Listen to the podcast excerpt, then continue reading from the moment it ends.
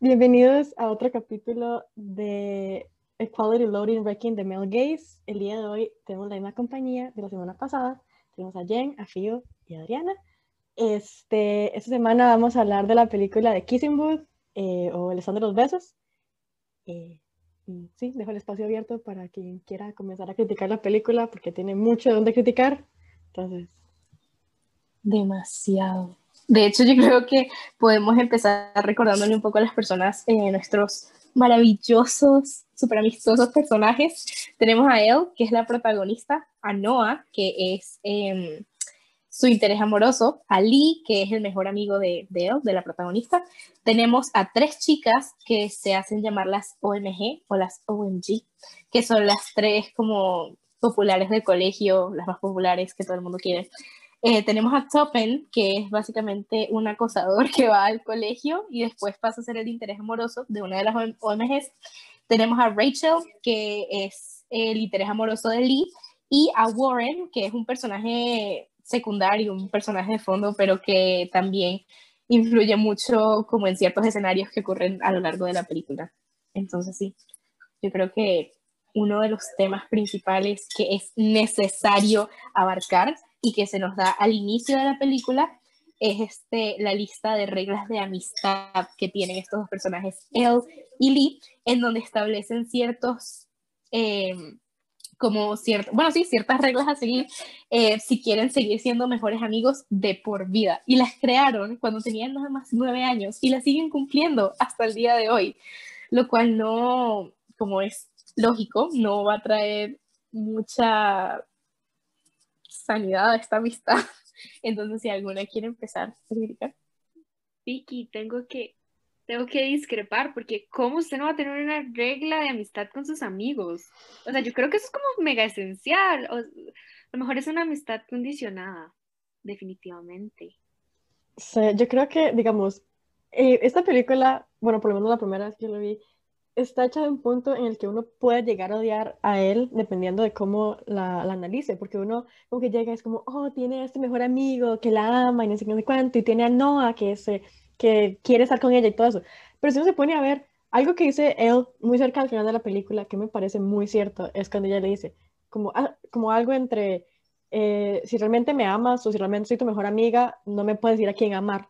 Eso a mí me pareció muy, muy, o sea, como muy acertado, porque ¿por qué van a hacer una lista cuando, cuando eran niños este, sobre quién, con quién pueden andar, con quién no, qué pueden hacer y, y todo ese tipo de cosas? O sea, yo creo que, como dijo Camila, una amistad condicionada no, no debería de ser, o sea, y toda la película, yo sé que esta película es para adolescentes y para niños y todo eso, entonces yo creo que si uno la ve, dependiendo de la edad, uno es como, ay, pero me encanta la amistad de él con, con, con Lee porque son porque entonces significa que, los, que un hombre y una mujer sí pueden ser amigos y todo eso, pero es una amistad súper condicionada y es como, no, es que usted no puede estar con él porque yo no quiero. Y cuando ella le dice que, pero si yo le digo que no me gusta eh, Rachel, su novia, usted terminaría. Y es como, sí, no lo haría. O sea, es que es mentira porque, porque Lee toda la película actúa como esta víctima porque la lista de reglas le convienen a él, no a, no a, no a él. Entonces. Tengo dos cosas que decir acerca de eso. Número uno, que hay otra regla que ellos tienen, que es que siempre debes estar feliz por lo que hace feliz a tu mejor amigo, una cosa así. Esto, y él nunca se emociona, o sea, Lee nunca se emociona porque él este, esté con Noah y eso aparentemente la hace feliz. Y lo entonces me parece como muy contradictorio. Y lo segundo es que si Lee, o sea, si ustedes a mí me dijeran, como Lee no quiere que él esté con Noah, con su hermano, porque él sabe que Noah tiene como un historial de agresión y que es muy, sería, o sea, que sería muy malo para ella. Yo te lo paso, yo soy como, él está teniendo sentido común, quiere lo mejor para ti, pero la razón por la que no quiere que estén juntos es porque está cansado de que su hermano lo supere en todo. Su hermano tiene todo y él no quiere que también tenga su mejor amiga. ¿Qué rayos? O sea, es que es el mejor amigo de todo el mundo. No solo eso, sino que nunca jamás en nada de lo que hace la apoya. En varios momentos de la película podemos ver como él siempre está eh, como animando a Lee, diciéndole que, que, vaya y que le habla a la muchacha que le gusta, o siempre está como tratando de, de animarlo, por sobre todo. Y Lee nunca hace eso por él. De hecho, hay una escena en la que ella está borracha y está bailando sobre una mesa y todo el mundo está viendo que está como a punto de quitarse la ropa y que está así como muy, es, o sea, muy tomada. Y él en lugar de como llevarla para que se relaje o donde no pueda ser abusada por las personas, nada más la deja ahí en la mesa y nada más se voltea y hace como, oh my god, ¿qué estás haciendo? El ridículo, voy a agarrar a tu amiga, eso es lo que está haciendo, ya si tú te pensas que te preocupas por ella, te estarías preocupando porque se caiga de esa mesa o porque se, se parta la cabeza entrando a la piscina. O sea, qué amistad tan hermosa, de veras. Yo también quiero una así.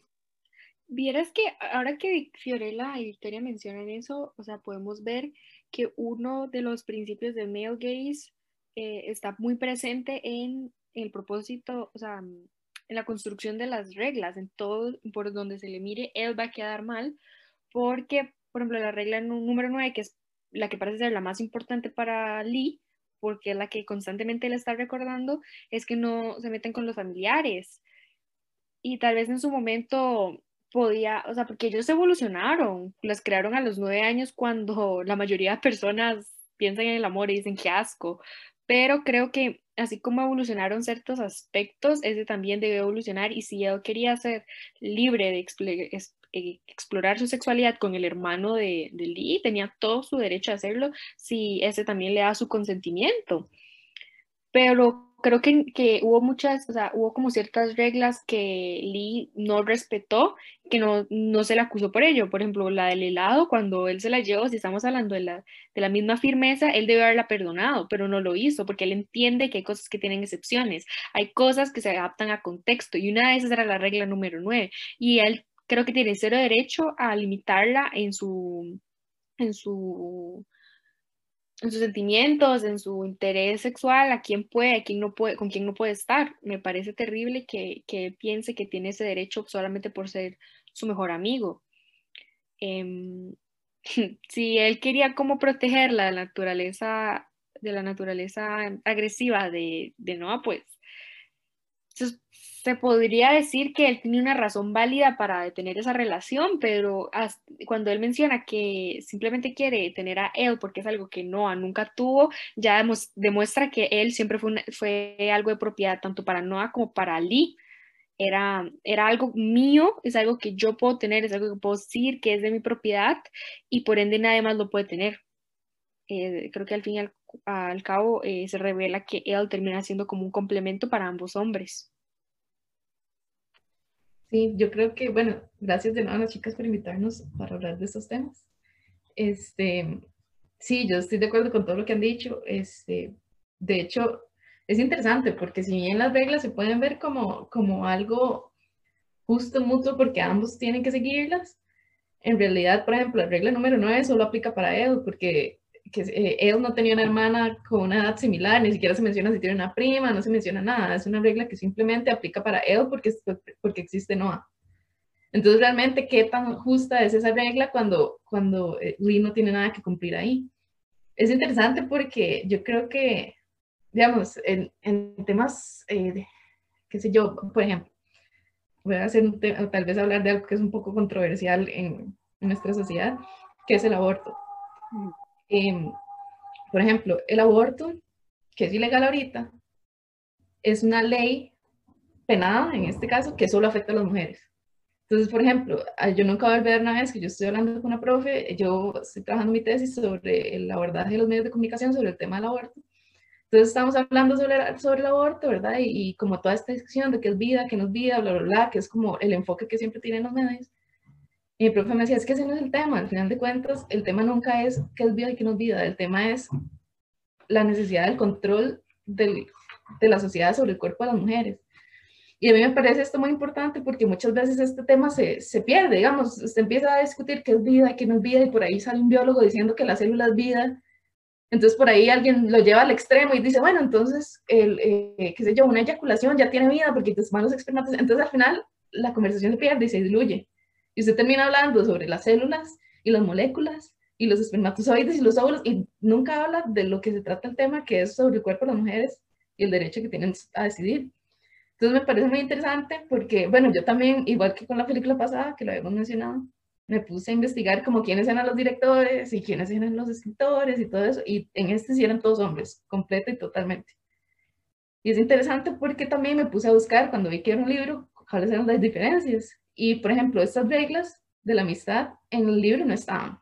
O sea, fue algo inventado específicamente por los de la película. ¿Y quiénes crean la película? Hombres. Y después, eh, también una diferencia que mencionaron mucho en lo que yo estuve buscando era como que él en el, libro es una persona que tiene muchos amigos.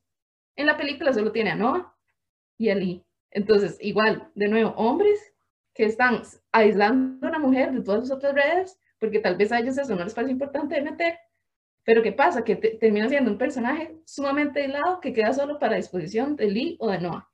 Y después la objetivización que estaba diciendo eh, Camila, como al final queda ella a disposición y al final Lee quería que ella no estuviera con él porque era lo único que él tenía tenía, incluso se usa esa palabra, que no tenía no, como si ya fuera un objeto ahí, un trofeo.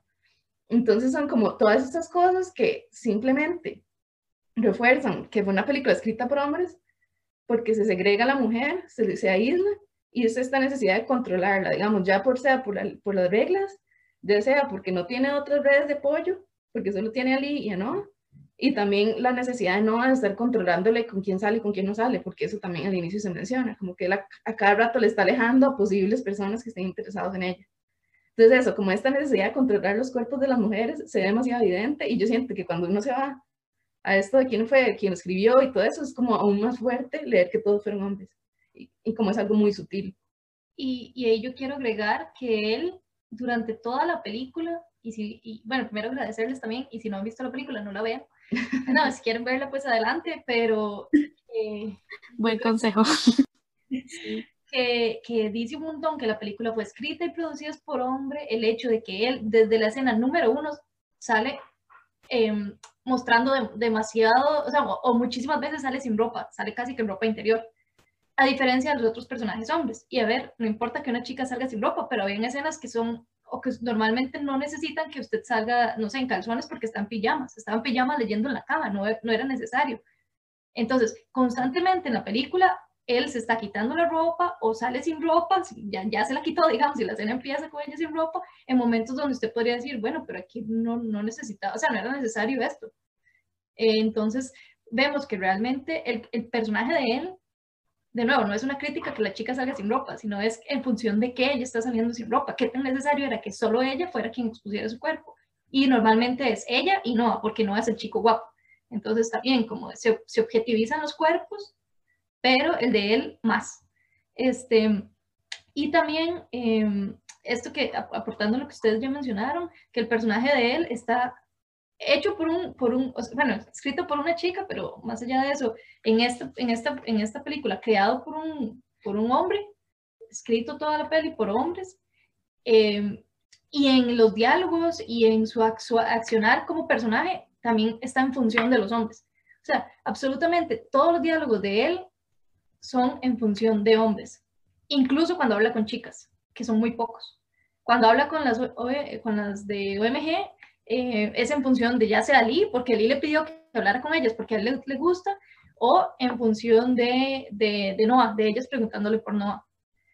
Dice que, bueno, desde el inicio, al inicio cuenta que la mamá de, de él se murió, entonces la mamá de Lee se convierte como en, como en un segundo apoyo, digamos, como una segunda mamá para ella, y el único diálogo, o, el único diálogo significativo de más de un minuto que tiene con la mamá es en función de ellos, de Lee y de Noah.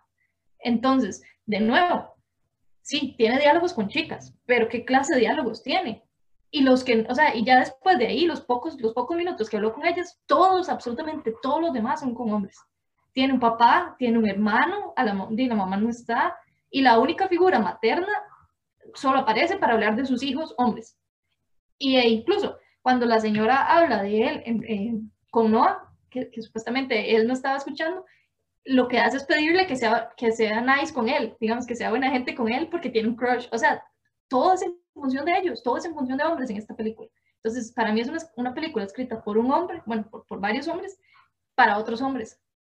Y lo que hacen es utilizar un personaje. O para, perdón, antes de que te dé la palabra, más que para otros hombres, yo siento que es para, ah, digamos, hay un término que no es educar, sino que se le llama aleccionar. Es una peli que alecciona a las mujeres. ¿Alecciona qué? A enseñarles cómo tienen que comportarse para los hombres. Ajá, ajá. Entonces, por ejemplo, cuando, aquí un súper paréntesis, digamos, cuando se habla de que hay un femicidio, por ejemplo, donde el hombre mata a la mujer, obviamente, al frente de los hijos o al frente, de, ojalá una hija, se habla de que ese hombre está aleccionando a esa hija, de que tiene que hacerle caso a los hombres porque si no, vea lo que pasa.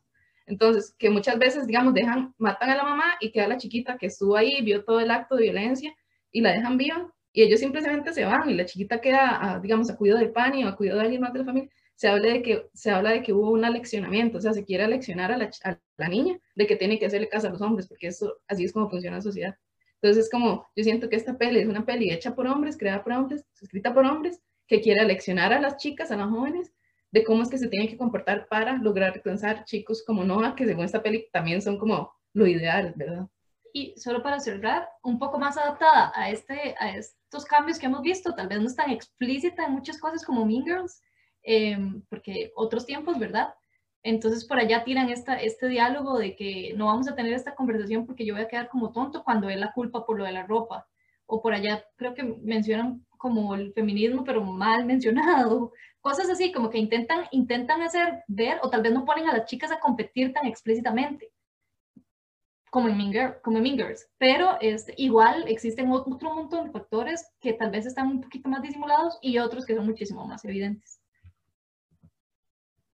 Hay algo que me preocupa demasiado y es algo que, que mencionaron, que es que esta película, primero cuando salió el libro, no recuerdo si la película salió dos años después del libro, esto, y primero el libro lo había escrito una mujer, esta la escribieron hombres y tal y como dijo Fío, la privan de todas estas otras amistades porque para ellos lo importante es que se centre en este cuadro de relación tóxica que tiene él, porque todas las personas que la rodean siempre están refiriéndose, y o sea, esto es una, eh, ¿cómo se llama? Haciendo referencia directa al diálogo. Siempre en la parte que mencionó Fío, en donde Lee le dice que ella es la única cosa que Noah no tiene. Eso es lo que dice. O sea, estoy citando, la única cosa que Noah no tiene. Y realmente le está... Es que es demasiado explícito, es demasiado terrible. Otra cosa es la audiencia hacia la que va dirigida. Es para como preadolescentes o adolescentes jóvenes. Son niñas como de 12, 13 años que gracias al término que nos dio Fío, entonces ahora sí las están aleccionando, les están presentando lo que debería ser como una relación ideal en la que están eh, romantizando la violencia, el acoso y lo ven como algo tan natural y que no requiere una sanción tan severa y están inculcando que siempre va a ser culpa de él. O sea, cuando están al principio de la película y ella se pone la falda súper corta y Toppen, que es uno de los personajes, llega y propiamente la nalguea, lo único que le hacen es como, no, sí, él va a detención, pero usted también va a detención porque rompió con el código de vestimenta, que es algo súper, porque no anda por el colegio eh, sin camisa, él puede andar jugando fútbol americano, lo que juega, y eso está todo bien, pero en el momento en el que él entra con una falda más corta, usted va sancionada porque eso está distrayendo eh, la vista masculina y o sea, no, nada que ver. Pero, nuevamente, ¿dónde está la autoridad en este colegio cuando en, la, en el baile de graduación ponen una foto de él sin camisa, tomada sin su consentimiento, en una pantalla gigante? Eso para mí tuvo cero sentido. Esta película tiene muchas cosas que son muy, muy, muy absurdas. Y también algo que mencionaron que fue eh, la mamá de, de Lee y de Noah. Yo entiendo que cada padre, yo esto lo dije en el episodio de 10 Things I Hate About You, pero yo entiendo que cada padre tiene su estilo de crianza, pero me parece tan, tan absurdo que ni siquiera la mamá se esté dando cuenta de cuán tóxica es la relación de él con Lee. O sea, ella lo que le dice a él es, tú espérate a que se le pase la furia a él y él te va a perdonar porque son mejores amigos. Lee no tenía absolutamente nada que perdonarle a él. O sea, no tenía nada que perdonarle. Obviamente la mamá se está poniendo al lado de su hijo, pero es que es el lado incorrecto. Tú no deberías por qué deberle nada, tú no deberías por qué, o sea, no deberías por qué estar buscando su perdón por salir con quien, le, con quien te gusta. Es decir, independientemente de esa regla, que también él rompe cuando no le acepta el helado, que era una de las reglas como, ay, cada vez que nos peleemos, si te doy un helado, eh, ya somos amigos otra vez. Y él le tira el helado así legítimamente en la basura y yo, o sea, ojalá haga lo mismo con tus sentimientos la tipa esa con la que está saliendo, porque qué basura. Muy mal. Entonces, sí. Ok, tengo demasiados puntos de los que hablar, pero eso es lo que me encanta de este podcast, digamos, con... Porque, eh, digamos, yo estoy aprendiendo muchísimo cosas que ni siquiera se me habían ocurrido. Y uno de los puntos que fue que dijo, que dijeron Jen y también fíjate que se centraron un montón en quienes escribieron esta peli, digamos, pero no, o sea, ya sabemos que la escribieron hombres, lo cual es problemático, pero el libro, libro, de donde sacaron la idea para la peli, la escribió una chiquilla. Una muchacha escribió este libro y es preocupante que ella tenga una mentalidad así de crear un personaje tan tóxico como Noah como personaje principal romántico. Que este sea el objetivo de él me, me preocupa porque entonces a lo largo de la historia, creo que el estereotipo de chico malo ha sido romantizado una y otra vez, porque es diferente, porque da adrenalina y creo que hasta cierto punto nada más alimenta ese estereotipo de que las relaciones tóxicas son más emocionantes y son más pasionales y que por ende son más, o sea, están destinadas a ser, que no importan los problemas, y, y también que, o también que las relaciones tóxicas son para personas perseverantes, o sea, que el que de verdad quiere puede. Y eso está terrible porque no enseña que de verdad las personas dejemos ir a, a, los demás que no nos alimentan, que no nos nutren, que, que no nos dan nada bueno para nuestra vida. Y bueno, ahí ya me estoy metiendo un poco más como en la temática de, del stand de los besos dos. De verdad, si no les gustó esta, no la segunda. porque eso es, el, problema se pone peor. Pero, o sea, el, lo que representa Noah es asqueroso. Y ahora, el, ¿por qué a Noah le gusta él? Es la pregunta. Porque si, si, si, si algo ponen en la peli es que al principio de la peli es que para que él siempre había sido como tipo un poco invisible para Noah, que nada más se había mantenido en el ámbito de que la mejor amiga de mi hermano, y después para ellos es una sorpresa enorme que no en realidad siempre la ha querido. Y una de las cosas que él dice es que ella es la única mujer que nunca ha estado a sus pies. Y creo que aquí sale a reducir este estereotipo o esta mentalidad que tienen los hombres de que de conquistador, que les gusta lo que no pueden tener, que, que donde no esté su dominio es donde ellos deben entrar. Y, y esto ocasiona que muchas personas, o sea, sean víctimas de acoso, porque no saben aceptar un no. Y aquí vienen problemas mayores, violaciones, eh, asesinatos, feminicidios, en los hombres no saben aceptar no porque siempre se les ha inculcado que está bien ser perseverantes, eh, eh, seguir intentando, no rendirse. Y eso pasa desde que son pequeños, desde que, desde que son chiquillos, los hombres les pasa esto. En Costa Rica hay un término que es bastante problemático para mí porque se llama pulsearla, que si una chica no te hace caso la primera vez que sigue intentando, que sigue intentando, pulseándola porque ella va a rendirse y esto no siempre pasa. Y cuando de verdad es uno desata em, crímenes como los que ya mencioné, feminicidios, y nunca es culpa de ellos porque en realidad siempre encuentran una manera de, de, devolverle la culpa a la víctima como hace de Kissing Booth que en realidad todo el problema se desencadenó porque él rompió las reglas, porque él fue la que mm, se fijó en Noah, nunca, el problema nunca recae en los demás, siempre es ella y creo que es el male gay se nota un montón. Y para terminar, también me molestó mucho la construcción del personaje de él, porque ya hablamos de cómo la aislaron, pero también como los gustos que le dieron para que ella no sea como las demás, que, les, que le guste el fútbol y que no, no esté tanto como en, ropa y en maquillaje o yo no sé, cosas así que la hacen como menos femenina, entre comillas.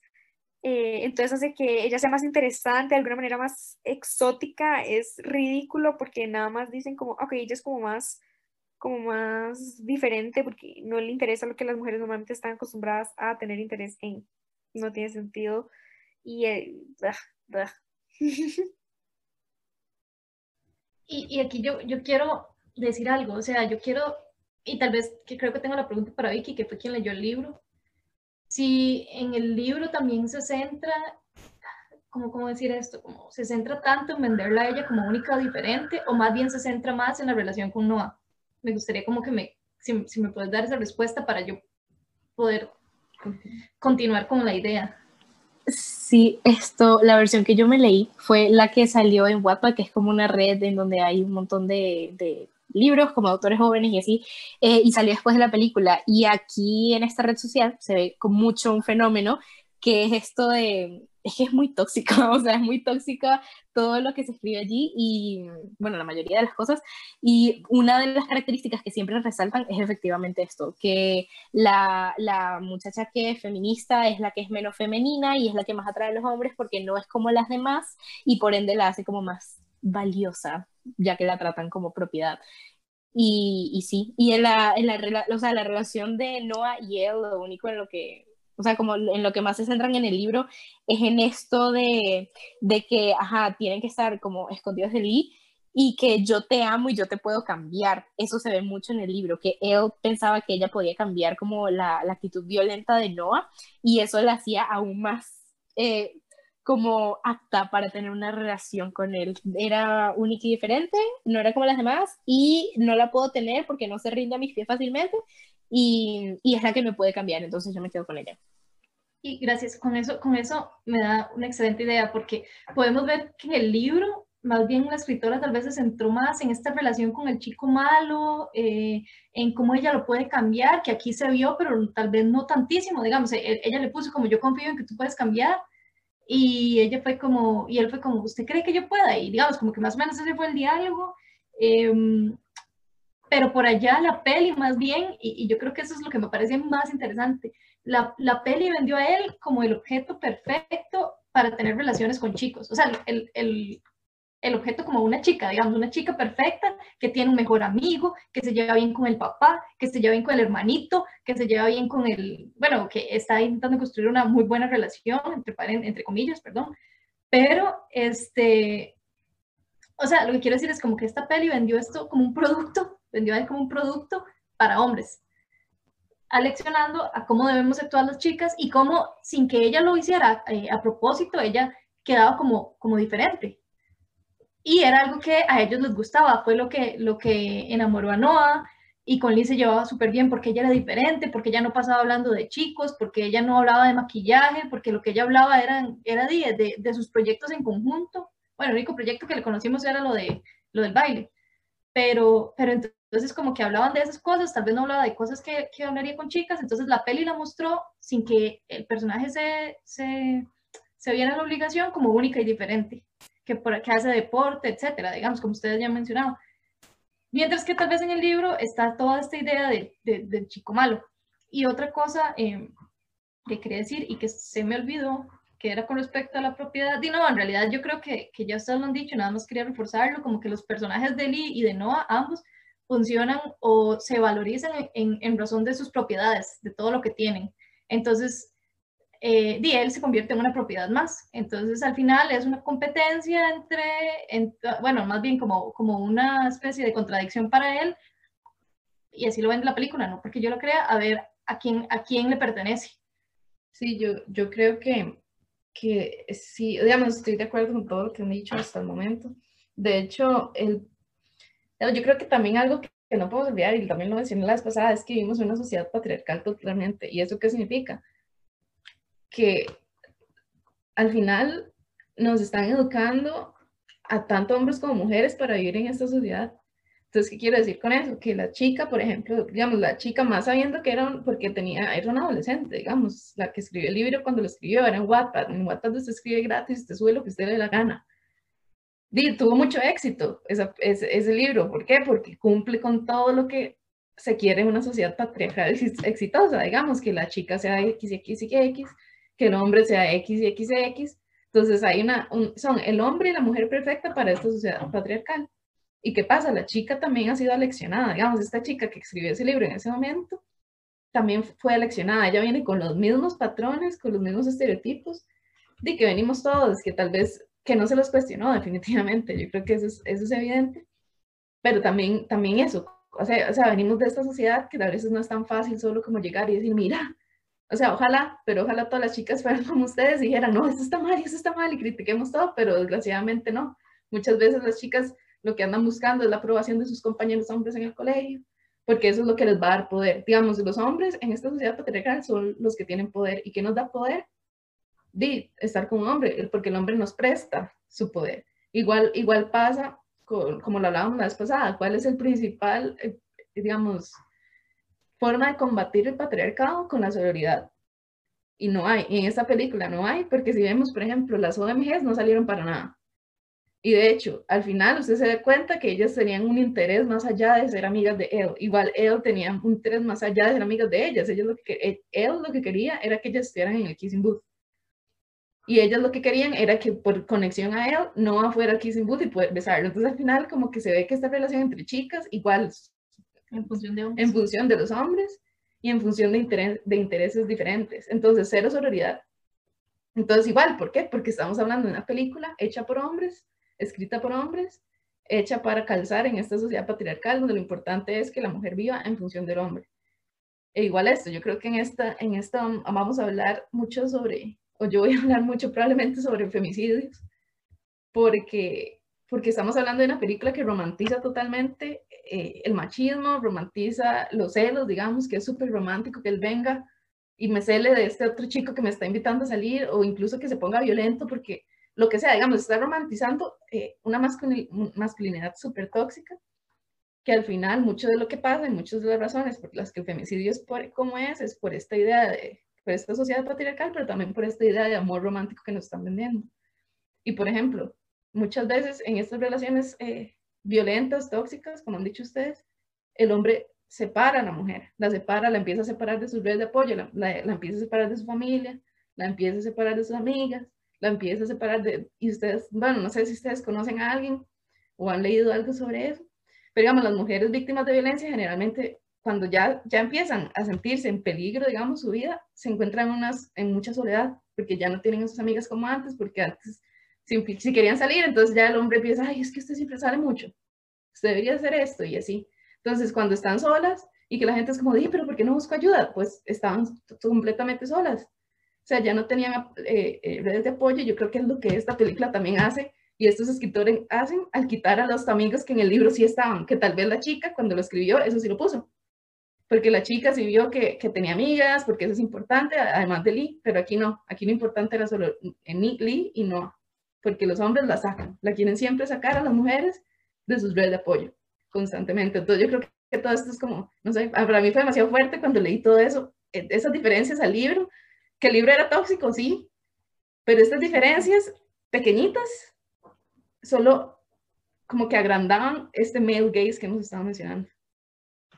De hecho, algo que yo vi, bueno, yo creo que todos lo podemos ver, en la película es lo de mm, que Lee básicamente, o sea, él no puede hacer nada sin el permiso de Lee, o sea, o preocupándose siempre de que va a incumplir una de estas reglas, cuando pudimos ver cuando le tiró el helado, que no todos, que no, que, o sea, que ellos no respetan las reglas como el mismo nivel. Si a mí me dijesen que Kissing Booth es como una película medieval y que Lee es el primo de él, yo se los creo, porque es el mismo nivel de machismo y esto me demuestra que no hemos avanzado en nada. Esa película salió hace poco, o sea, es relativamente actual y todavía se sigue viendo esto tan explícitamente es demasiado horroroso y eso mismo que, que dijo Fio, de que en las relaciones abusivas muchas veces las mujeres eh, dejan de salir con, lo, con las amigas, dejan de verse con otras personas porque le prohíben el contacto y eso es básicamente lo que estaba haciendo Lee.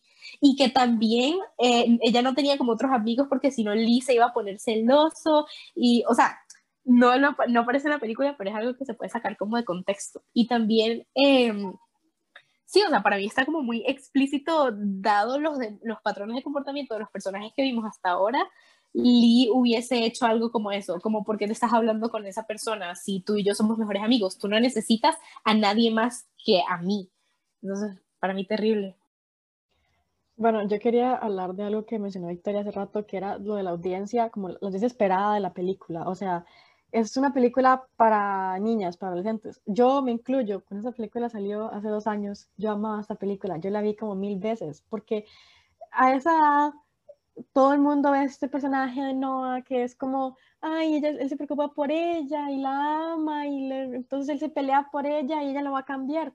Yo estoy agradecida que yo ya no pienso así porque, o sea, esa película puede afectar mucho la manera en la que, en la que las mujeres, o sea, adolescentes y niños lleguen a, a ver ese tipo de cosas. Digamos, cuando se da, yo sé que Camila está muy emocionada por ese tema, eh, el, el, abuso de, de Toppen, cuando llega y le toca y la nalguea, cuando ya anda con la nagua, y luego más adelante, cuando están en detención, él, él llega, le dice un, manda un papel que dice como lo siento, ella inmediatamente lo perdona, y cuando está hablando con Lee, le dice que fue una muy buena disculpa. O sea, le puso perdón.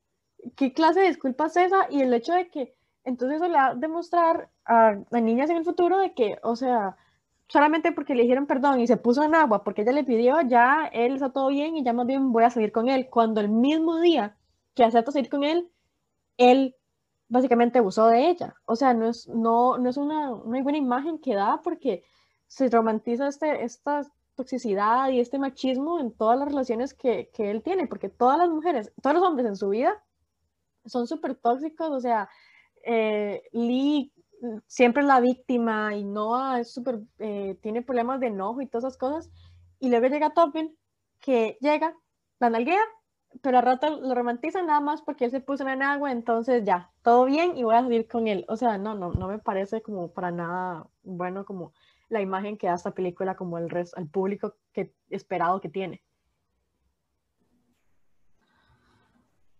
Yo quería agregar a, a lo que estaba diciendo Fiorella que me acabo de acordar en una escena en donde esta muchacha, bueno, el personaje principal acepta salir con él, pero le queda mal. Y la excusa por haberle quedado mal es que no quiere tener problemas eh, con el personaje principal, o sea, con, con, el varón. Entonces, en mi opinión, mm, parece que, que ese estereotipo de, de chico rudo no solo afecta el, el tratamiento del personaje femenino, sino que también el de los varones. Porque de no haber sido amenazado, o sea, está sumamente mal que haya, eh, en mi opinión, que haya decidido salir con el chico después de esta disculpa eh, mínima que está mencionando Fiorella, pero al mismo tiempo eh, hay un seguimiento por parte de Noah para que no tenga relación con ningún otro chico no solo con, con, ella, sino con los demás varones también.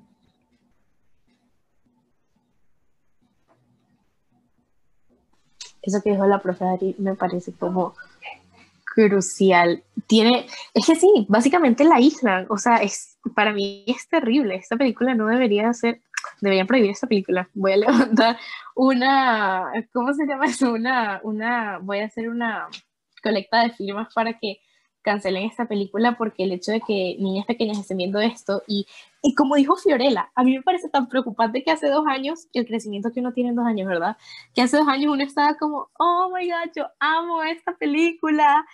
Es, es está muy mal, está terrible. Y también algo que dijo Fiorella que me parece importante fue que cuando Chopin se disculpa con él, eh, e inmediatamente le invita a salir, vemos que la disculpa, o bueno, para mí no fue genuinamente por querer excusar su comportamiento y porque está arrepentido de ello, sino porque quiere la aprobación de ella nuevamente para invitarla a salir. Y como mencionó la profe Ari, no es, eh, o sea, no me importa que tú quieras, si el hombre no quiere, o sea, si Noah no quiere, entonces yo no puedo salir contigo. Y es lo mismo que le pasa a él con Lee. Es que tengo tantos problemas con Lee. En serio que Lee para mí es como el peor personaje. Yo lo, lo detesto. A pesar de que no, o sea, como el que le pega al carro y le dice como metos del carro, pero, pero bueno.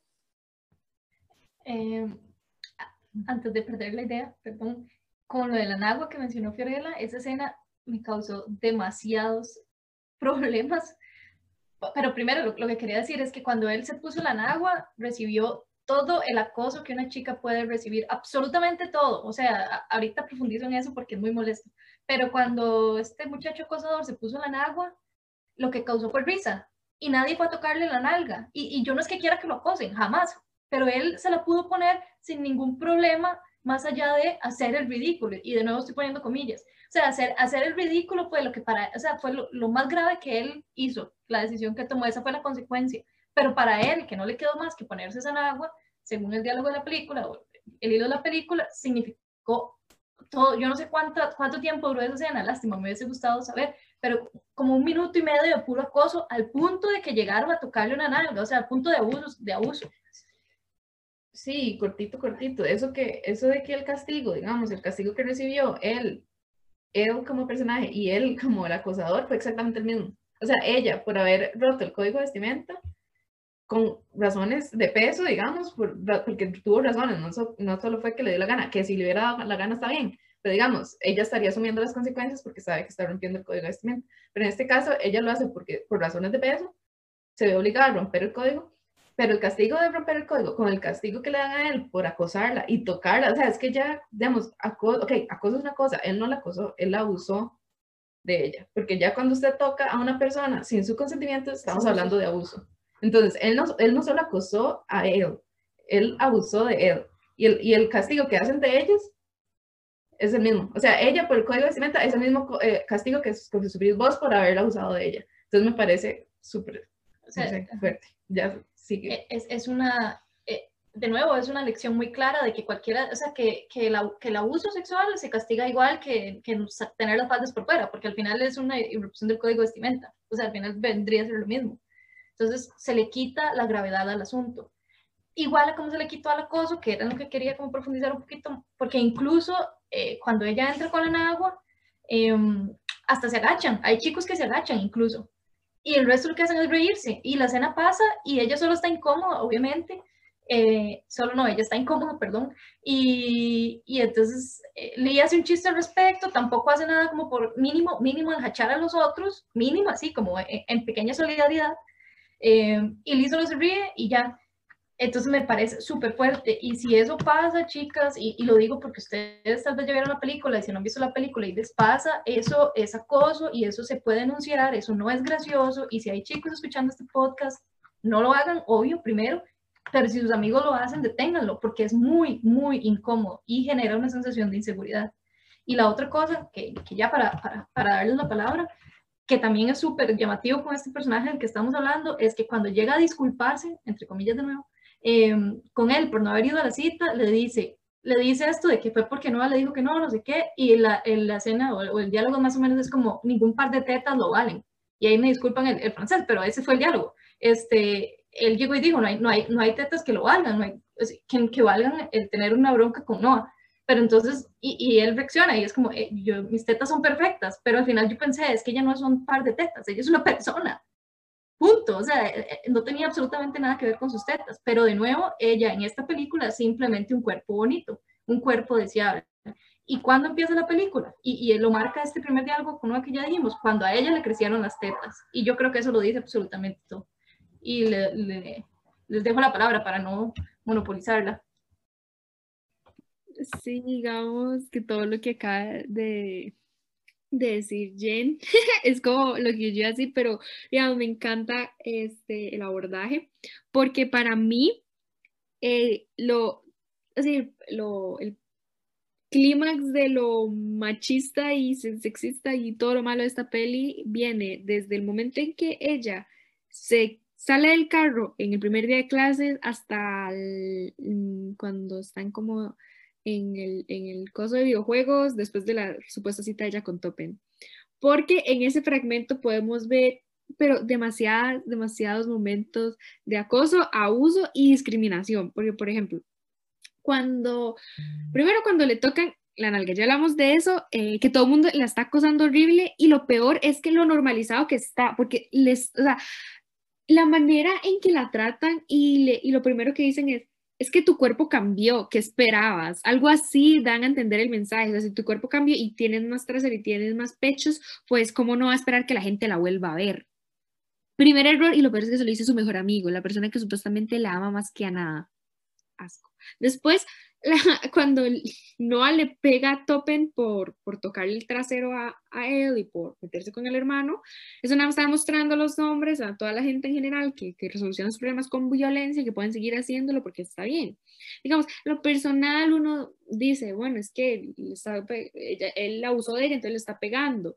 Pues uno podría decir que la escala la está midiendo, pero el, el simbolismo de eso va más allá de eso, ver que estaba justificando la masculinidad tóxica y eso nunca, nunca, nunca está bien. El momento en el de la conversación, que creo que es el momento en que más me enferma, porque es el intento de feminismo de la, de, las, de la peli, y es un fracaso total que le dice como, es que tú te dices así, ¿qué esperas? De nuevo, otro segundo momento en el que le dicen, "Mm, tiene que aguantarse. No está bien, no tiene que no hay nada. Y que él admite que es sexista. Así, no, no, ya, ya, ya, ya, ya repasé la, la conversación y siempre quedó mal. Entonces, ¿para qué inició desde un momento? Digamos, yo nunca lo perdono, no me importa que digamos que él esté como razonando, que él esté como tratando de estar consigo mismo y pensar y ser un ser intelectual. No, no me importa porque ya lo dijiste por primera vez y lo pensaste y lo dijiste y no quiero quedar sexista, ya lo hiciste. Con solo decir ese comentario, ya lo hiciste, chao. Eh, Jen mencionó lo de, mi- de la misma gravedad del, del castigo, mal. Yo, yo espero que les hayan dado como al menos más días de castigo a Topen y a, y a Noah. Diga, que, que digamos que a él tal vez sí le dieron esa tarde, lo cual está mal, pero que a los demás sí le hubieran dado eh, más días. Y el momento de la detención, cuando el muchacho aparece con, con Topen aparece con la falda, Jane mencionó, y sí, o sea que, y lo que más me causa problemas es que él fue la que sugirió lo de la falda. O sea, lo peor y lo, lo más humillante que te puedo dar es que te pongas una falda. Eso es, que rompas masculinidad y que utilices un elemento que es normalmente femenino, es lo peor que puedo hacer y lo que puede igualar la humillación que yo sentí por lo que me hiciste. Jamás, jamás, o sea, primero ella yo creo que están fomentando ese, esa fragilidad en su masculinidad al decir que una falda es lo peor que le puede pasar. Y además el del, el el del, el del anuario que pasa tomando fotos, lo, lo, to- lo toma como un momento gracioso a él, pero cuando él está desnuda tomándole una foto, también piensa que es gracioso, en vez de pensar como, ok, bueno, este, es acoso, no lo voy a hacer. Pero bueno, ese es otro muchacho del que podríamos hablar porque estoy harta de ese señor. Y luego le dicen como, uy, no, es que qué buena foto, ya no eres tan molesto. Claro que es, es un acosador y es molesto hasta la, hasta la coronilla. Asco con este muchacho, pero bueno. Y, y lo del par de tetas, la, boom, la minimizó a, a sus atributos sexuales. Lo que me puedes dar. Y, en, ok, no sé si ustedes vieron esto, pero ya me acordé que en, los, en la escena post créditos, Lee, eh, porque las escenas post créditos yo creo que son escenas eliminadas, no son tanto como bloopers, son como cosas que podrían estar en la peli, pero al final no, no decidieron no ponerla. Y cuando Lee, eh, cuando Lee va con él en la noche del kissing booth y le dice como, ok, no, es que eh, me tengo que ir, hace, pero me falta una hora, y le hace, es que creo que Rachel me va a dejar jugar con sus boobies. Es- yo dije, esta es la muerte del personaje de Lee, qué asco. O sea, es igual de, es igual de tóxico que Topen al reducir y cosificar a Rachel am, solamente por sus pechos. ¿Por qué hacen eso? Y también otra, ya me acordé de otra escena problemática, es que eh, en la escena, una escena post créditos es que están como el, día en la playa y están como un, como un montón de amigos como reunidos y está el madre del anuario y están dos muchachas, eh, creo que es Olivia y mm, Olivia y la otra, no me acuerdo cómo se llama, Winnet de las OMGs y se están besando. O sea, se están besando así como todo, pero tipo para el placer de los hombres que las están rodeando y las están grabando y es como, oh, oh, oh", y yo como, y pasó igual que Mean Girls, que es nada más ellas haciéndolo por el placer de los demás. Ok, vamos a utilizar estas dos y vamos a darle otra escena en el cual las volvamos a cosificar y que sus acciones siempre sean en pro de eh, la satisfacción y el entretenimiento de los hombres. Entonces, bueno, ahí me desvié un poco, pero al final es toda la escena que tiene que ver con Toppen me parece mega tóxica, me parece mega asquerosa. Y creo que siempre, o sea, mm,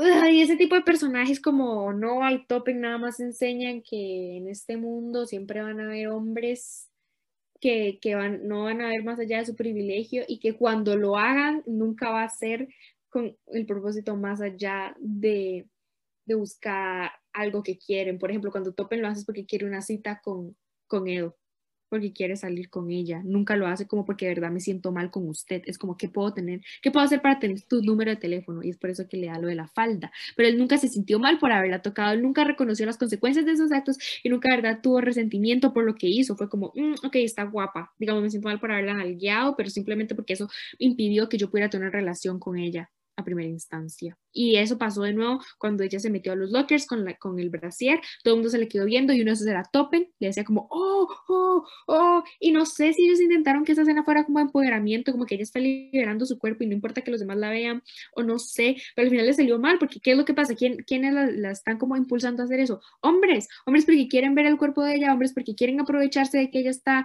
intentando hacer un punto, o sea, nunca es como para decirle como, ok, sí, sí, muy bien, se ha venido su cuerpo, porque si hubiera sido así, hubiera sido un montón de mujeres sororas que le están diciendo, usted no es solamente su cuerpo, no, es un montón de hombres que nada más quieren verle los pechos. Qué asco. Todo lo que dice Camila me parece tan válido y los adjetivos que usó para escribir a Noah y Topen para mí son los que se utilizan para describir toda la película. Y hay dos cosas muy importantes. Número uno, Camila mencionó que ella espera que a Topen y a Noah se le hayan dado más días de detención que a él. Amiga, excelente que esperes, pero no se muestra en la película. Y el hecho de que no se muestre quiere decir que jamás vamos a saber eso, nunca lo vamos a, o sea, nunca vamos a tener certeza. Y si no se muestra es como si no existiera, como si eso no pasara. Entonces, y también con las escenas post créditos. Están después de los créditos, son bloopers. O sea, no bloopers, están, ajá, después de los créditos, muy poca gente la va a ver, pero Camila los vio. Es decir, que gente sí los ve. Sea como sea, son parte de la película. Es decir, los créditos son parte de la película. Por ende, todas las escenas que estén después de eso, como las películas de Marvel, van a ser parte de la película y van a dar espacio para otra cosa. En este caso, en el segundo libro de The Kissing Books, por ejemplo, es eso del día que ellos pasan en la playa, porque pasan todo el verano antes de que no se vaya, bla, bla, bla, El hecho de que eso se muestre, o sea, aún está allí, aún lo puede ver gente, es parte de la película y el hecho de que pongan eso de Rachel ahí mismo, mete al Lee en la misma bolsa, que bueno, ya eso básicamente lo hizo desde el principio, pero mete al Lee en la misma bolsa en la que se metió a Noah y a, y a Topen, o sea, es igual de, de, de asqueroso. Y también eh, esto que estábamos hablando de que la, la, disculpa de Topen no es una disculpa sincera, sino que es para obtener la, eh, como, no la aprobación, el, el número de él para invitarla a salir, igual que con Noah, cuando están diciendo esto de que en serio quieres hablar de eso y Noah le dice como no voy a hablar de feminismo porque voy a quedar como un idiota, muestra una vez más que todo lo que hacen es por obtener, eh, es por obtener algo que quieren, no porque quieren cambiar genuinamente. Porque si no él se hubiese preocupado como por aprender acerca de esto y cómo dejar de ser un idiota básicamente, pero pero eso es lo que muestran y algo que me enoja mucho es que la manera en la que se burlan, porque es una burla, o sea, para mí es una burla del feminismo en esa película, la manera en la que se burlan del feminismo mediante Noah como ignorándolo completamente y haciendo ver a él como histérica en varias instancias porque ella... Es que sí, la reacción que tiene Noah es como muy cotidiana para mí, porque esa es la reacción que tienen usualmente los hombres cuando uno los abarca con el tema del feminismo. Es como, eso no me importa, es algo ajeno a mí que no quiero tocar porque sé que voy a terminar enojándote. Me enoja que no quieras que yo me enoje, ya basta. O sea, no estoy enojada por ti. Si te preocuparas por aprender, yo no estaría enojada. Lo que me enoja es que, en serio, eh, no vas a aceptar lo que yo te voy a decir porque interrumpe tu proceso de masculinidad tóxica y como apropiación del espacio. Eso es muy desesperante. Y que lo muestren de esa manera en la película siendo algo que pasa en la vida real, es bastante mm, como, o sea, lo hace ver a uno que sí, que es parte de la realidad y que tal vez no vamos a poder escapar de eso, ni siquiera en las películas, porque hasta ahí lo meten. Entonces es como, ya, o sea, yo solamente quiero ver una película y que estas cosas no sean así, que sea como bien elaborada. Sí, yo creo que, yo creo que, digamos, trayéndolo un poco a, a nuestro contexto, yo creo que Topen y Noah serían típicos de estos muchachos que cuando pasó lo del femicidio pusieron este filtro de yo nací para cuidarlas y no para matarlas. O sea, de y Totalmente. no lo usarían. O sea, ellos tendrían así, el, lo tendrían de filtro en su foto, lo tendrían de filtro en, el, en la foto así de, de, que sale arriba. O sea, todo. Eso es una representación. Y yo creo que. Perdón, la ponen hasta de foto de WhatsApp. Sí, sí, sí. O sea, la ponen de, de fondo de pantalla. O sea, ellos y yo creo que esa es la crítica, porque cuando surgió este filtro, mucha gente decía, pero es que yo no sé por qué a las mujeres les, les molesta este filtro, si es cierto, que no sé.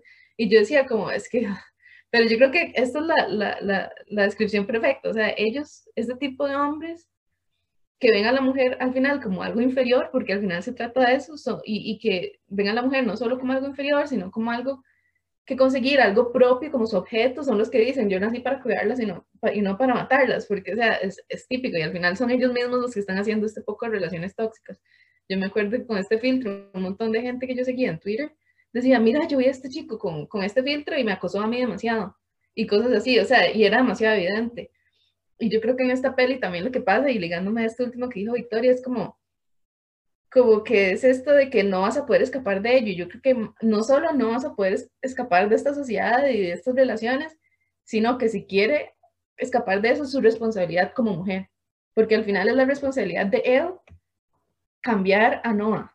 Y es la responsabilidad de él con su amor de mujer, con su amor como, como su chica, de hacer que él pelee menos, de que él sea menos tóxico, digamos. Y al final es eso, responsabilizar, responsabilizar a la mujer constantemente de que si un chico es muy, no sé, muy machista, entonces edúquelo, porque ¿cómo, cómo puede dejar de ser machista? ¿Qué puede hacer él?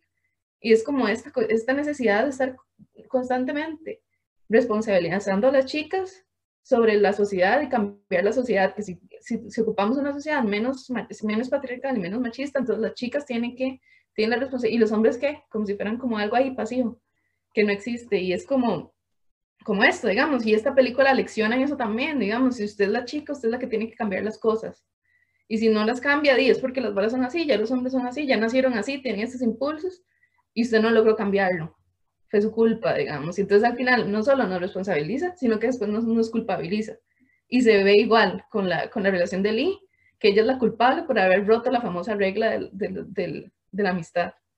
Y entonces él es la que tiene que, que, que pedir disculpas, aunque ella no hizo nada mal. Entonces es como constantemente este círculo vicioso de, no sé, de, de, relaciones de las que no se puede salir nada. Y, y yo quiero sumar ahí con respecto a esto de yo nací para cuidarlas y no para matarlas, que me parece sumamente curioso, porque Noah hace, bueno, ya lo hemos mencionado, hace muchísimas cosas mal también, ¿verdad? Él, em, cuando ella no le presta atención, golpea el carro, haciendo así demostrar su violencia, su poder. Entonces, durante toda la película vemos que él pelea con otros chicos, pero además vemos que hace una amenaza hacia ella, una amenaza física hacia ella. Eh, luego también estábamos hablando de que en esa escena, sin preguntarle absolutamente nada, se la lleva a un lugar que él, al que él quiere enseñarle, como, y lo hacen ver como algo súper cozy porque solo se lo enseñó a ella, pero nunca le preguntó. Y la, la escena anterior había sido una escena que la, la puso a ella alerta, incluso ella lloró y todo, el susto. Este, no a la besa y en el momento que ese primer beso se da, ella tiene los ojos tapados, ni siquiera tuvo la oportunidad de decidir si ella quería besar, o sea, fuera o no fuera, fuera o no fuera la mejor decisión, si ella no quería, porque era el hermano de Lee, no importa, digamos, ella ni siquiera tuvo la oportunidad de decidir si quería o no besar a Noah. O sea, ni siquiera. Eh, ella tenía los ojos tapados, no sabía. Em, y entonces yo me cuestiono, porque al final, al inicio, al puro, puro inicio, perdón, Noah no dejaba que ningún chico se acercara porque la estaba cuidando, porque la estaba protegiendo, pero al final, al final, ¿de quién? O sea, Noah la estaba protegiendo de chicos como él.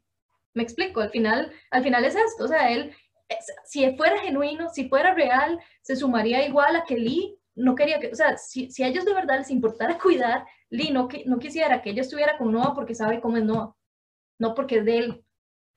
Pero entonces por eso, por eso, y yo creo que es, que es como por lo que la gente no entendía, porque uno se enojaba, porque pusieran, la gente no, los hombres se enojaban porque pusieran el, el, el este, el- ¿cómo se llama? El filtro. El filtro. Y es por el hecho de que en sus acciones no, no demuestran eso. Lo único que están cuidando es su propiedad. Eso es lo que están cuidando. O sea, sí, y, y si Noah no tenía problemas con que él se llevara súper bien con Lee, es porque Lee llegó primero. Y así es como él lo veía. Porque él primero, o sea, era ya primero de Lee de lo que era de él. Pero fuera de ahí no tenía por qué soportar que ningún otro chico la poseyera. Porque, ¿Y por qué no? Porque a él le gustaba. Entonces al final se convierte en esto, se convierte en esto. La película en sí misma, y, y es que lamentablemente, bueno, por dicha, y, y, lamentablemente no he leído el libro, porque lamentablemente porque no puedo criticarlo con todo el, el conocimiento de causa, y por dicho, porque qué pobre mi pero al final, por lo menos la película se convierte en eso, en una lucha de poder por poseer como propiedad a él y de cuidar el ganado, básicamente. Cuidar el ganado de que no venga otro ganadero a robárselo, Pero eso, esa es la lógica de la película. Yo quiero salirme un poquito de la tangente, porque esto del golpe, digamos, ya aquí hablando ya de otros temas un poquito, pero digamos, esto del golpe de, de cuando le da el carro, de verdad que es la intimidad de ella y, digamos, yo siempre en psicología, bueno, yo estoy en psicología, y a nosotros nos decían como que a veces uno ve mucho en estas cuestiones, como es que yo, del coaching o de estas terapias alternativas, donde es como, si usted tiene mucha ira, agarre una almohada y golpee la almohada, o, o si usted tiene mucha ira, vaya y practique, practique boxeo y así se distrae y puede sacar su ira y no sé qué. Y en psicología es como, no, o sea, eso no hay que hacerlo. O sea, si usted está enojado, no le pega a la pared porque no tiene que pegarle a nada. Digamos, si en un momento de ira usted no puede aguantar las ganas de pegarle una pared, pues la próxima le va a pagar a la persona. Y es esto, como de que él le pega al carro, ella se asusta con todas las razones porque la próxima puede ser ella. Y yo creo que aquí puede sonar muy extremo y lo que sea, pero es que no, digamos, si la persona no tiene la capacidad de autocontrol para no pegarle una pared o no tiene el autocontrol para no pegarle a una almohada, pues posiblemente en una, en una ira mayor no va a tener la capacidad de control para no pegarle a la persona a la que le quiere pegar. Y es como que a veces esto es muy popular y yo por eso lo quería mencionar, como esto de, día, pégale a la almohada, pégale a no sé qué, pero nunca le pega a, a, una mujer. O pégale a no sé qué y pégale a no sé qué, pero nunca le pega, o sea, no, o sea, es que nosotros tenemos que aprender a manejarnos y no golpear a nadie ni a nada, digamos, y tener la capacidad de con nuestros propios razonamientos decir, ok, soy, soy una persona, tengo la capacidad de manejar mis emociones, voy a bajarle y, y es normal que uno esté enojado y sienta que no puede, pero no es normal que agarre golpes, nada, ni un objeto ni una persona. Y como que esto, esto es como algo muy común, como esto de pegarle a, a las cosas o pegarle a la almohada o pegarle a no sé qué. O, y, y, es muy, y es muy problemático también. O sea, aquí el enfoque es, tiene que aprender a controlarse sin la necesidad de pegarle a nada ni nadie. Incluso en la canción se dice eso, justamente eso se llama, y creo que se llama incluso Pégale a la pared. No, no me acuerdo. Es Arjona de fijo. No, no, no, no, tengo que no es Arjona, pero eh, voy a buscar y ya les paso el dato. Nunca he escuchado, pero suena como algo que escribiría Uy, no. Perdón, es que acabo de pensar cómo sería hacer un episodio sobre Arjona. Eso estaría interesante. Este, yo creo, ahora dijeron algo, pero yo quería también como agregar con esto de que, de que él pasó pidiendo perdón en toda la película. Bueno, al final, cuando ya se dan cuenta que ella tiene una, una relación con Noah, pero al final, o, bueno, yo no recuerdo, Lee nunca le pidió perdón. Nunca le pidió perdón por hacerla pasar un infierno durante semanas, porque ella dice, estas semanas han sido muy solitarias. O sea, quiere decir que fueron varias semanas donde, donde ella estuvo sola donde además no sabía dónde estaba Noah, que es una persona que, coincidamos o no, ama, y además ni siquiera le pidió perdón por romper las reglas. O sea, él pretendía que ella se disculpara por romper la regla y él rompió un montón de reglas y no le pidió perdón. Entonces, es, es a eso, y yo creo que esto es para reforzar que desde el momento, desde, desde el minuto menos uno, esta película es problemática porque tiene reglas que solo aplican, o que como ustedes ya dijeron, aplican fuertemente para él, pero además solo tiene consecuencias para él.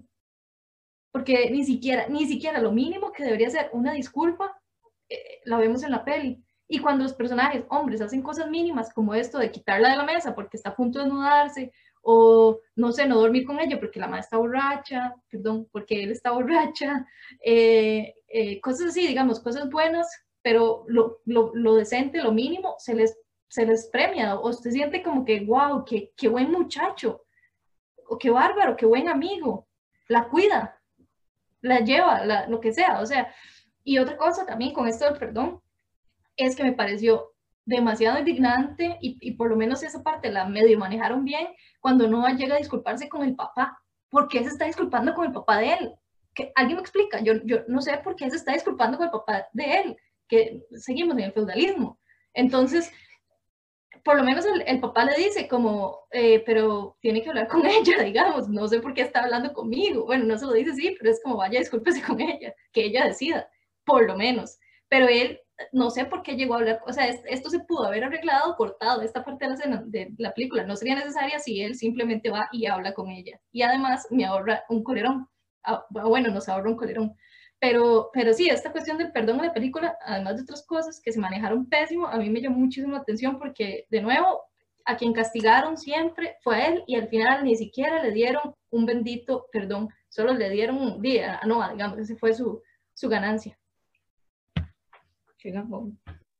A mí me parece, o sea, eh, ahorita Fio mencionó que no sé si, si les parece extremo, como que estemos diciendo esto de la terapia, cero que ver, cero que ver, o sea, nadie nunca por ningún motivo debería recurrir a la violencia.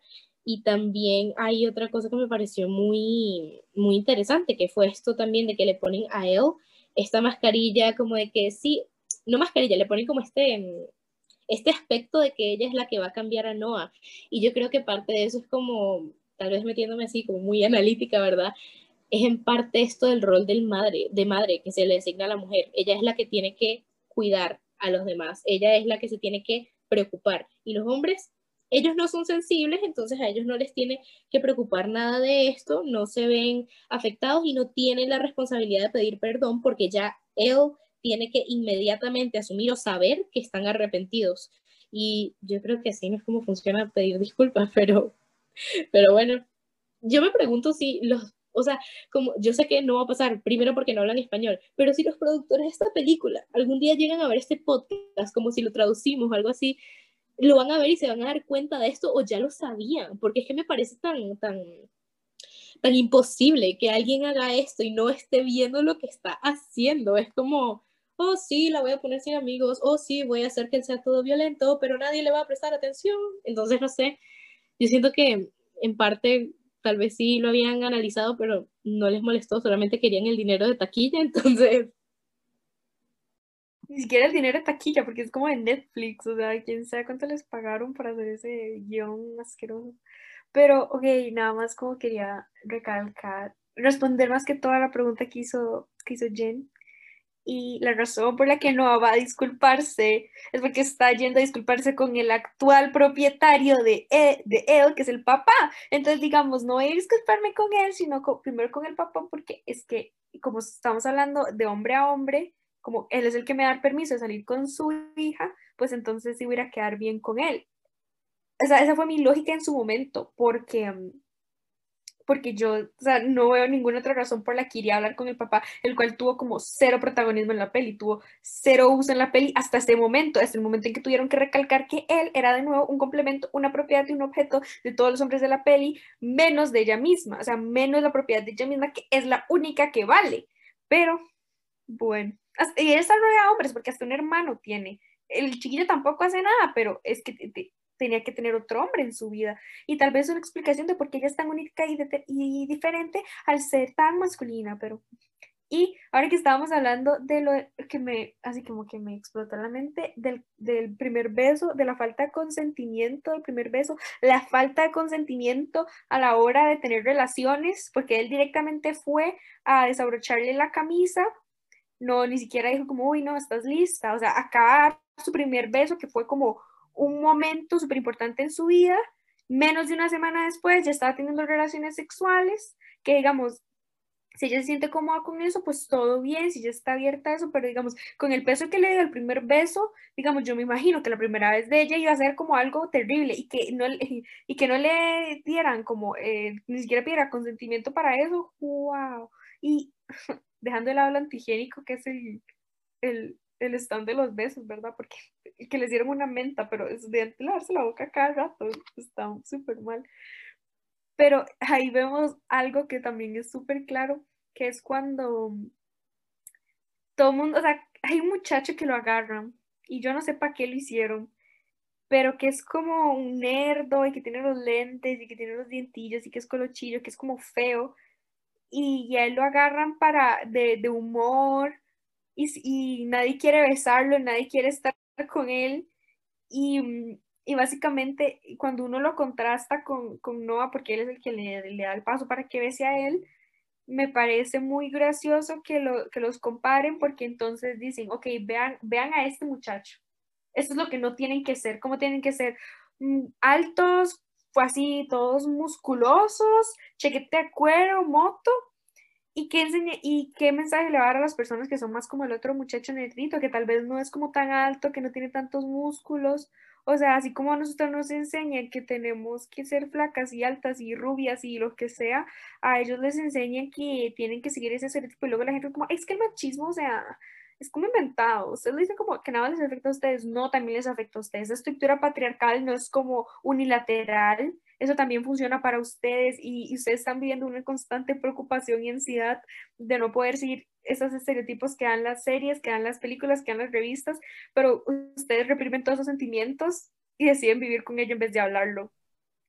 Y y por último, o sea, como ya para cerrar el tema ese eh, de la mesa, porque creo que hablamos demasiado cuando ella se sube a la mesa y está borracha, es, es lo mínimo, es lo mínimo y, me, y, es preocupante porque uno dice, este, no, pero es que las muchachas están conscientes de que tienen que aceptar que las respeten, que eso no es como algo extraordinario, pero yo me acuerdo que yo, una, una compañera una vez llegó y me dijo que ella estaba súper enamorada de un muchacho en una fiesta y yo como, ah, sí, no sé qué me. Sí, es que, o sea, yo estaba súper borracha, súper borracha, yo estaba mal. Y él me cuidó, él no hizo nada, se quedó conmigo, no me tocó. Y yo, ¿y qué? ¿Cómo que? Y yo, sí, ¿qué? O sea, digamos, es lo mínimo que tenía que hacer, no puede como alabar eso simplemente porque no lo hizo. Y es que hace, Camila, pero es que se tiene que entender como el contexto, no todos hacen eso, y yo, eso es lo que debería choquearla, eso es lo que debería impactarla, que no todos hacen eso, que usted puede estar borracha, que alguien la puede tocar, que alguien la puede haber agarrado, que alguien la puede haber manoseado, sin su consentimiento, y todo el mundo iba a apoyar a este muchacho. En nuestro cole también apoyan un montón de gentes que, que, que han cometido abuso sexual entre amigos y esta masculinidad tóxica no solo va en estereotipos, sino que va en cadena y va en amistades y nos acorralan y, y, nos aíslan de una manera en la cual nosotras siempre somos las que gritan, las que protestan por nada, porque los que definen qué es importante y qué no son ellos, son los hombres, son los, son los tóxicos, son todos esta, toda esta gente que siempre nos... La, sí, eso mismo, las personas que, que que construyen esta fraternidad horrible, que, que, no sé, que son ellos, ellos son los que no nos dejan vivir y que son los que nos llaman loca al mismo tiempo. Uh, uh, uh. Gracias, gracias. Este, sí, yo creo que, que, es demasiado evidente cuando hablamos de fraternidad.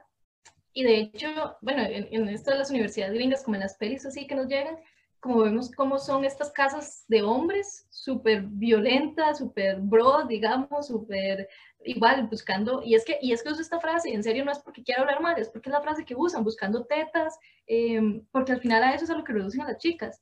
Y luego nos muestran tal vez una peli donde hay una, una fraternidad femenina, digamos, una fraternidad, es que no sé la palabra. Sí, sorority. Ah, ok, sorority, pero en inglés no tiene el mismo significado que cuando la traducimos este, y es como las chicas, y, y la venden así como una cuestión rosada, todas plásticas, digamos como plásticas con la idea de, lo que eran las chicas plásticas en Mingers, y entonces es como e, este contraste entre una y otra.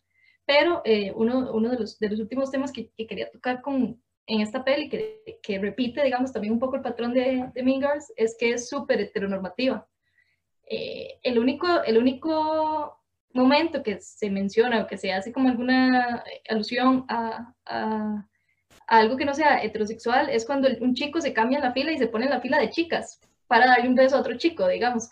Y, y, al final nunca se ve nada de lo que pasa con eso, solo se asume, y como dijo, como dijo Vicky, lo que no se muestra no existe, o sea, solo se asumió que esa persona se animó, y por allá otro vino y le cerró un ojo, y, y, y ya, digamos, eso fue absolutamente todo el, eh, la representación gay que hay que, o que hubo en esa película. Entonces, de nuevo, es lo mismo, es como, ok, la gente gay está bien cuando sea así como, como todo disimuladito, digamos, así como, como a lo, a lo calladito, como si fuera algo malo. Entonces es también como uno de los últimos temas que quería rescatar.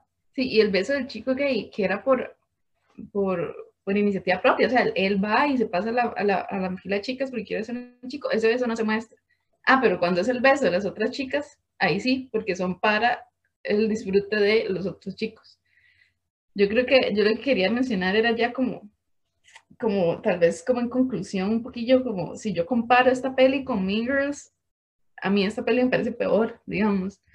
Mean Girls por lo menos tiene un pequeño intento de hacer las cosas bien y un pequeño intento mal logrado de decir, ok, chicas, no tienen que pelear entre ustedes, esto y esto y esto. Como que el mensaje de Mean Girls es ese, es como que al final pelear entre las chicas no va a ganar nada. Lo que pasa es que no logra transmitir un mensaje de sororidad realmente.